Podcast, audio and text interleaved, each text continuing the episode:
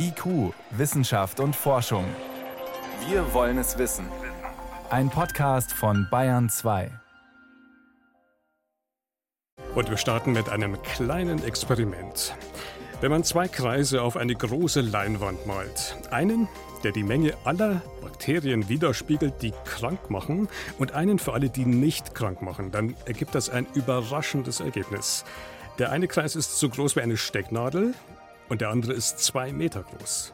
Der eine ist also winzig und der andere ist riesig und steht für die gigantische Mehrheit aller Bakterien. Die sind friedlich, viele davon sind sogar gesund. Doch dann gibt es eben noch diese winzige Stecknadel. Die steht für die Krankmacher. Eigentlich die totale Ausnahme.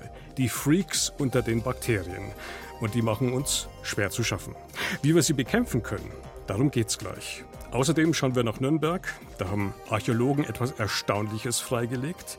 Den vermutlich größten Pestfriedhof, den man bislang in Deutschland entdeckt hat. Wir fragen, wie sensationell ist der Fund tatsächlich? Wissenschaft auf Bayern 2 entdecken. Heute mit Martin Schramm. Die meisten Bakterien sind also harmlos, manche sogar hilfreich. Sie leben in unserem Darm, helfen uns beim Verdauen und so weiter.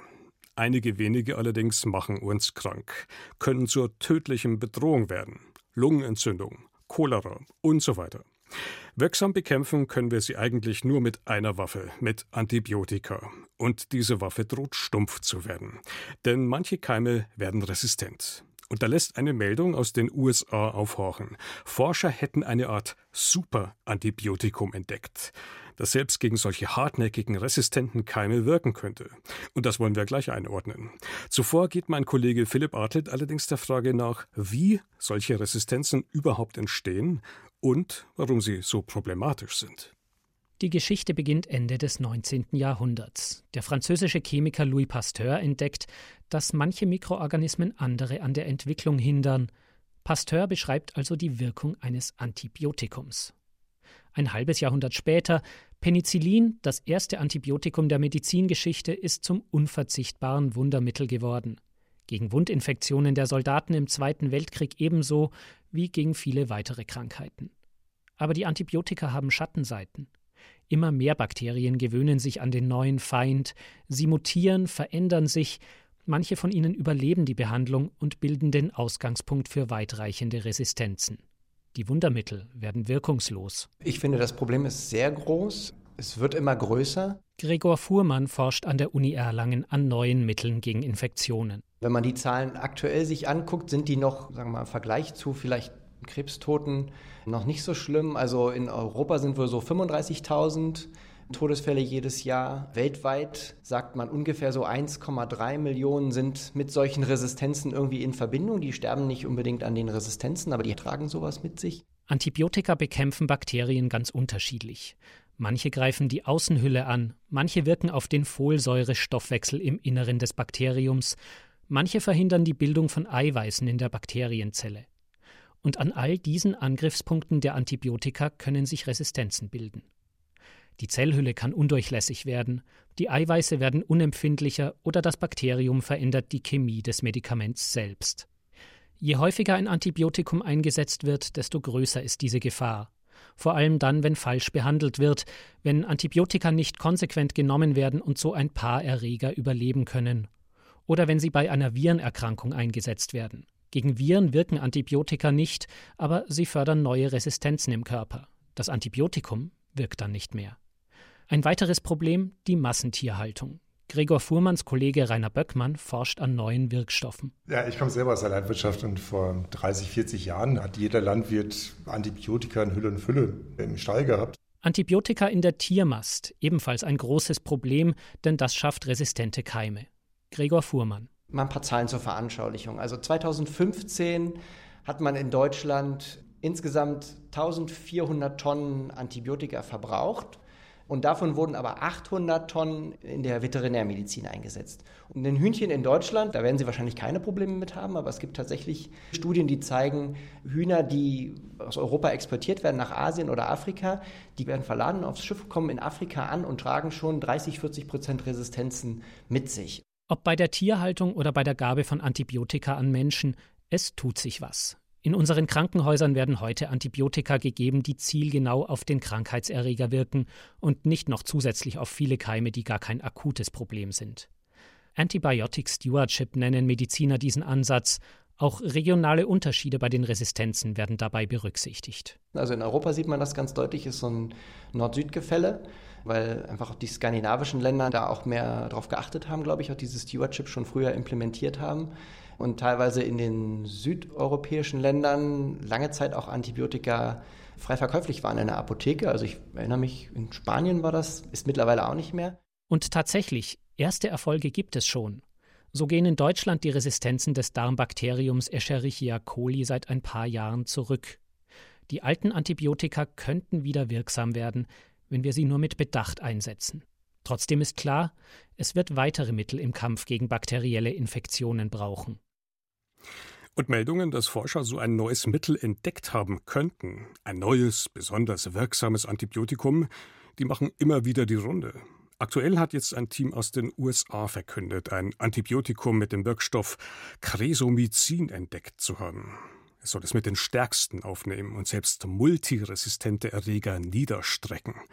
Von Superantibiotikum ist die Rede und von Durchbruch. Das kann ich jetzt einordnen mit meiner Kollegin Daniela Remus. Daniela, ist das jetzt tatsächlich der Durchbruch? Also das kann man meines Erachtens so jetzt auf gar keinen Fall sagen. Man muss wissen, es handelt sich um ein Grundlagenexperiment. Also das heißt, im Tierversuch ist das tatsächlich erfolgreich gewesen, aber weiter sind wir da noch nicht. Dieses Experiment zeichnet zwei Aspekte aus. Also zum einen ist es so, dass ein neuer Zielpunkt anvisiert worden ist mit diesem Wirkstoff.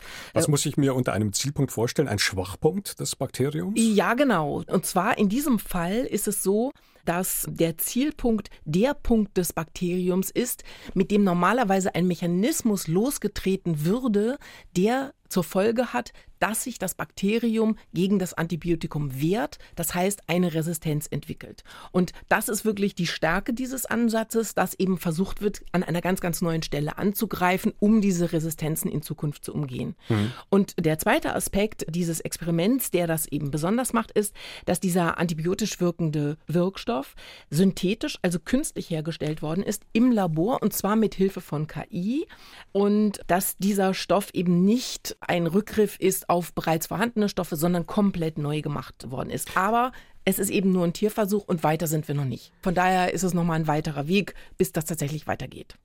Ein weiter Weg, vor allem auch bis ein Patient irgendwie einen Nutzen davon hätte. Du hast jetzt aber auch erwähnt, künstliche Intelligenz spielt eine große Rolle. Könnte die die Entwicklung hier vielleicht auch entscheidend beschleunigen? Ja, das kann sie und deshalb wird sie eben auch im größeren Stil tatsächlich schon eingesetzt. Also dieses Forscherteam hier ist von der Harvard University, die sind jetzt nicht die ersten, die tatsächlich mit KI arbeiten, um, was die Antibiotikaforschung angeht, voranzukommen. Aber natürlich gehören sie trotzdem zu einer Pioniergruppe, das kann man schon so sagen.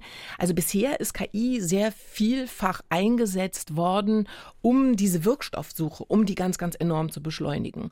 Und üblicherweise ist es nämlich anders als der Weg, den diese US-amerikanischen Forschenden beschritten haben. Normalerweise läuft es so ab, wenn man ein neues Medikament versucht zu entwickeln und zu entdecken, dann werden sogenannte Wirkstoffbibliotheken, die werden richtig durchsucht. Also man guckt, was haben wir alles, was davon könnte geeignet sein. Und dann werden Zehntausende, manchmal wirklich Millionen von diesen Substanzen durchgetestet, bis man eine Substanz hat, die erstmal vielversprechend vielversprechend wirkt. Dann setzt man ihn im Tierversuch ein und wenn es dann auch wieder alles sehr positiv aussieht, dann finden erst klinische Studien am Menschen statt. Und oh, ja, das heißt, ein wirklich langer Weg und den Wirkstoff selbst zu entdecken, zu designen, damit ist es eben nicht getan. Nee, genau. Diesen Prozess kann man unglaublich beschleunigen, aber das ist eben wirklich nur der aller, allererste Schritt. Und ähm, danach findet erst das statt, was unglaublich teuer ist, was mindestens zehn Jahre dauert wo eben auch ganz viele Pharmaunternehmen vor im Moment zum Beispiel zurückschrecken im Hinblick auf die Antibiotikaforschung. Hm.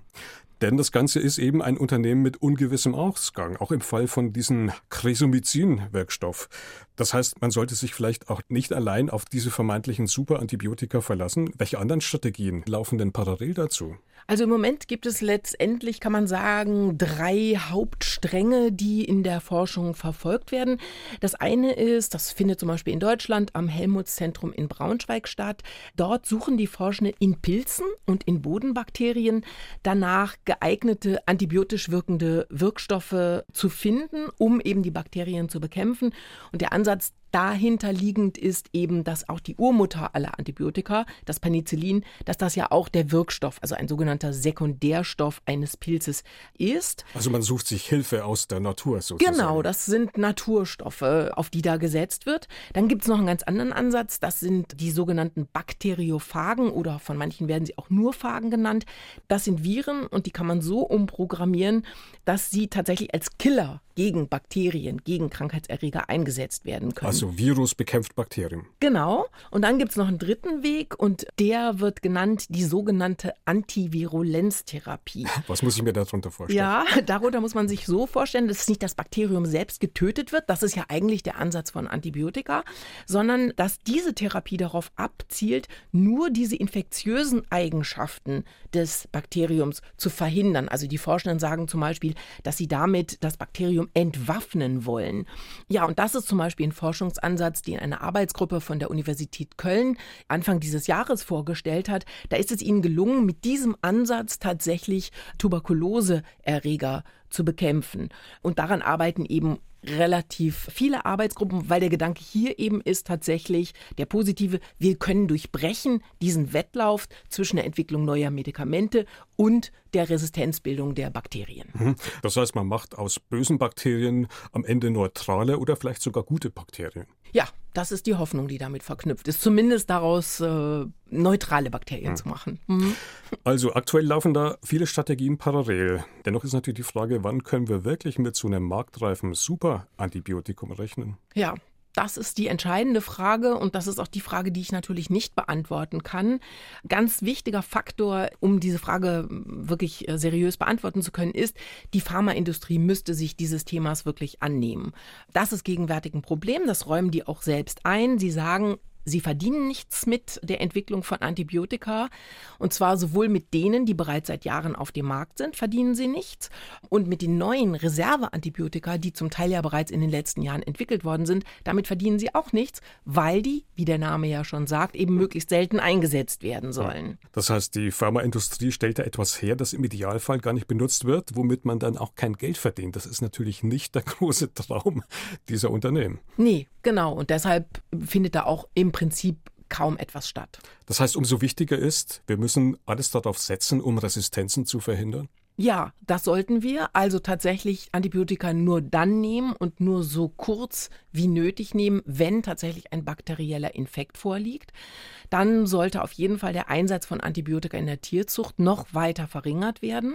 Und wir müssen gucken, dass wir das Thema vor allen Dingen auch global in den Griff bekommen. Also bei uns ist das noch relativ überschaubar mit den Resistenzen, sage ich jetzt mal so ein bisschen hemdsärmlich.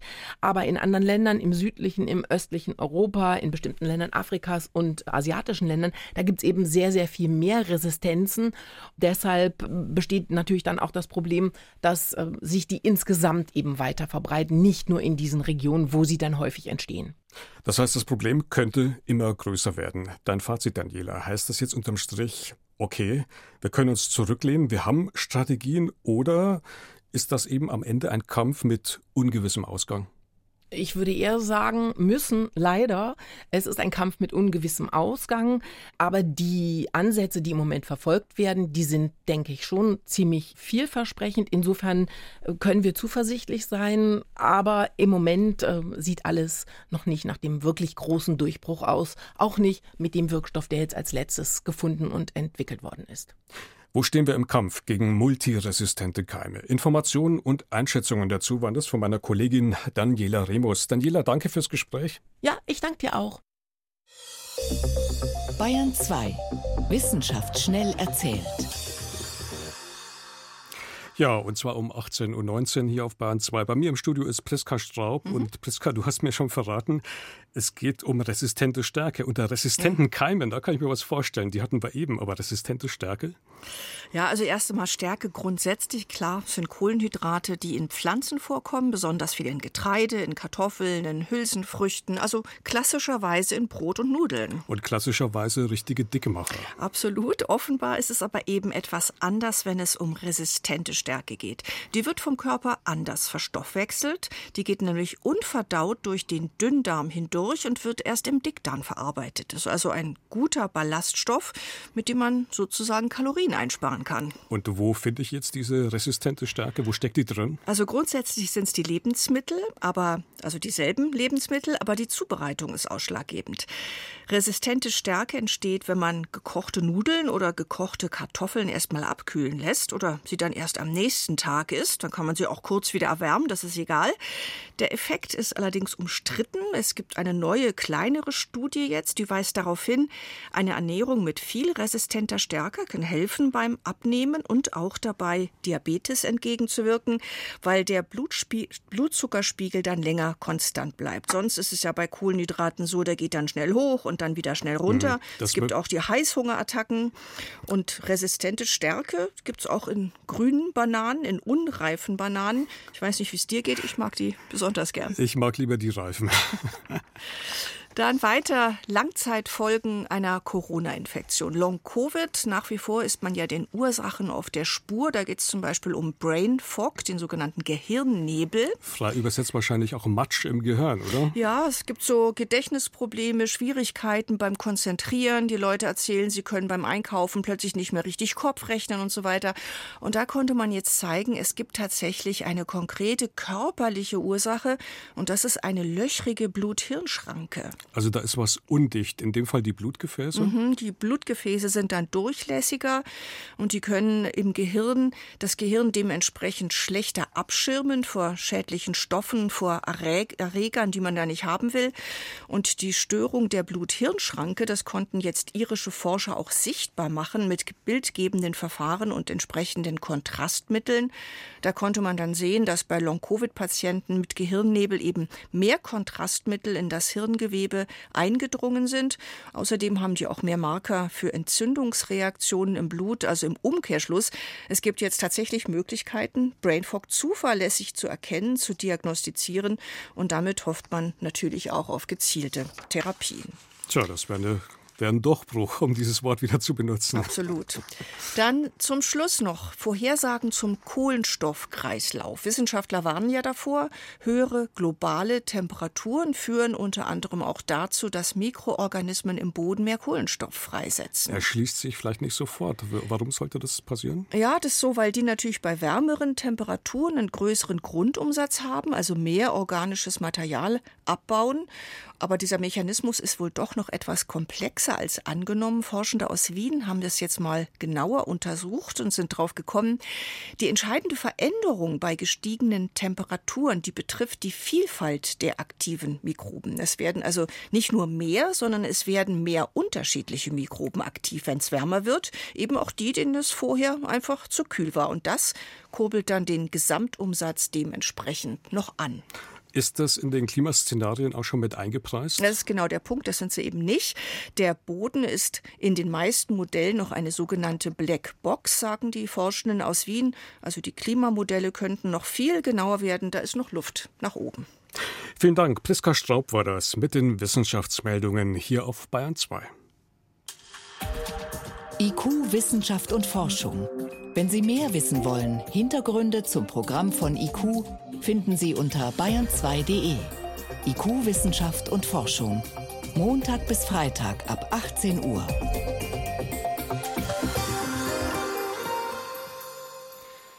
Es war eigentlich Routine.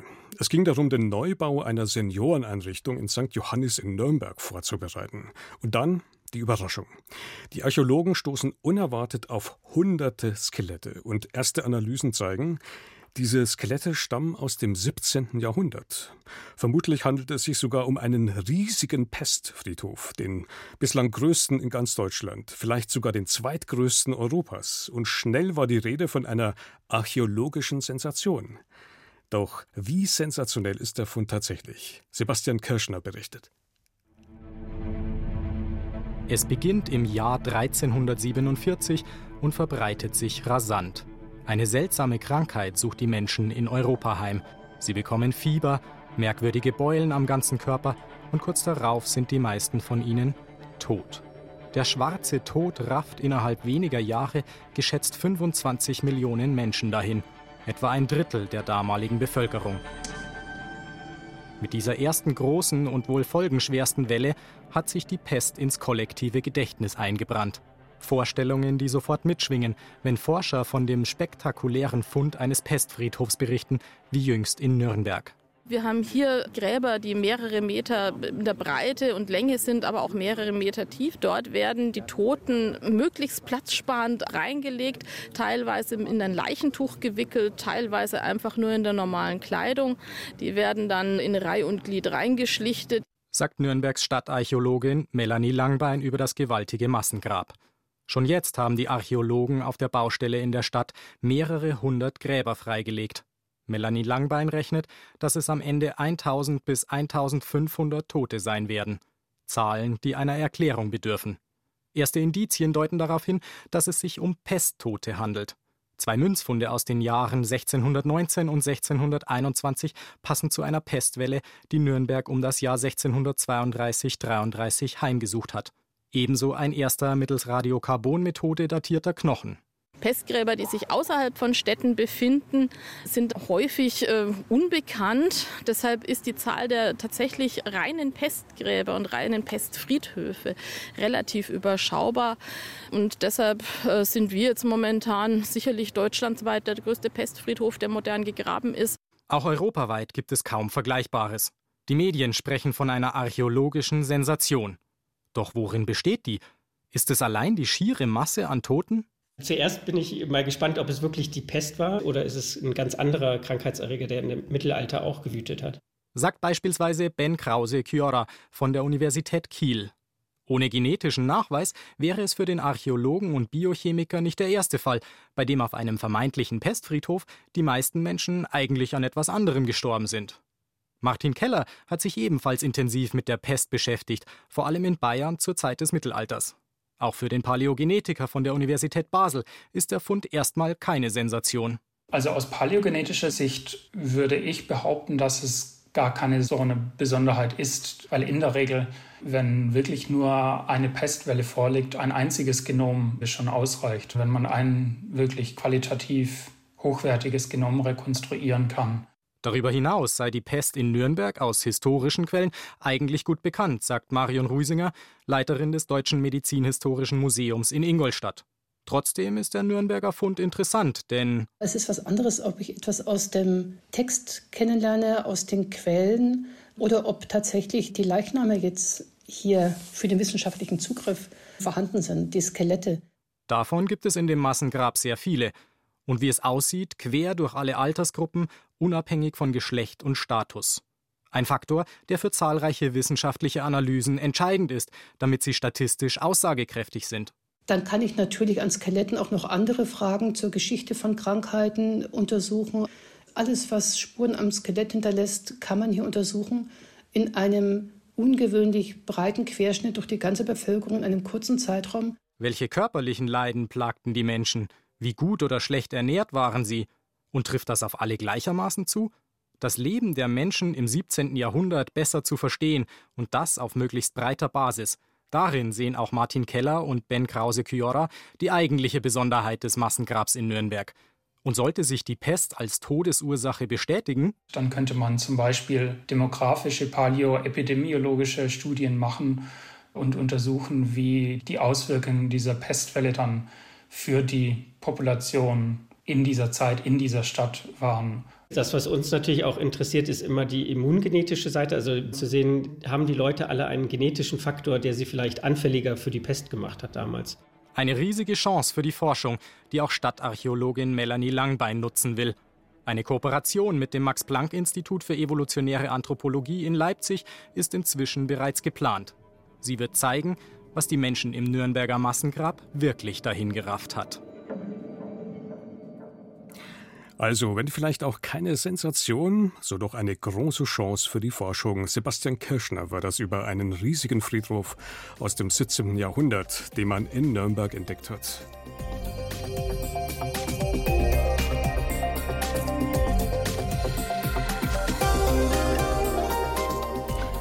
Und damit geht IQ für heute zu Ende. Im Studio war Martin Schramm.